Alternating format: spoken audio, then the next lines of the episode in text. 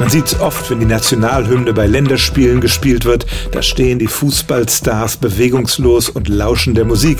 Nur ihr Unterkiefer bewegt sich ständig, weil sie Kaugummi kauen.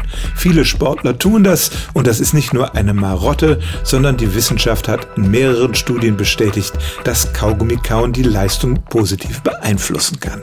Und das gleich auf mehrere Art und Weise.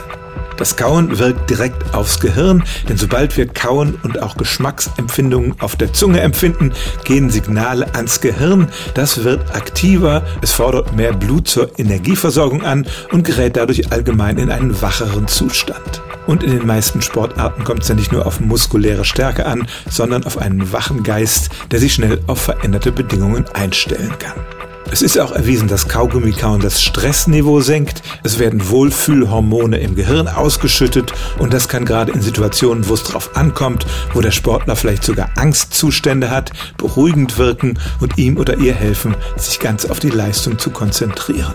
Und dann gibt es noch eine ganz banale Wirkung. Wer viele Kilometer auf dem Sportplatz zurücklegt und dabei kräftig ein- und ausatmet, der hat schnell einen trockenen Mund. Die ständigen Kaubewegungen sorgen dafür, dass Speichel gebildet wird wird und so ein Austrocknen des Mundes verhindert wird.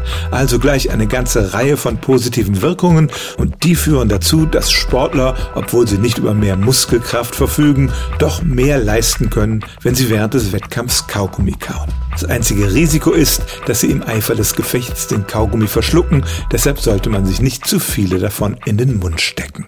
Stellen auch Sie Ihre alltäglichste Frage unter stimmtz.radio1.de.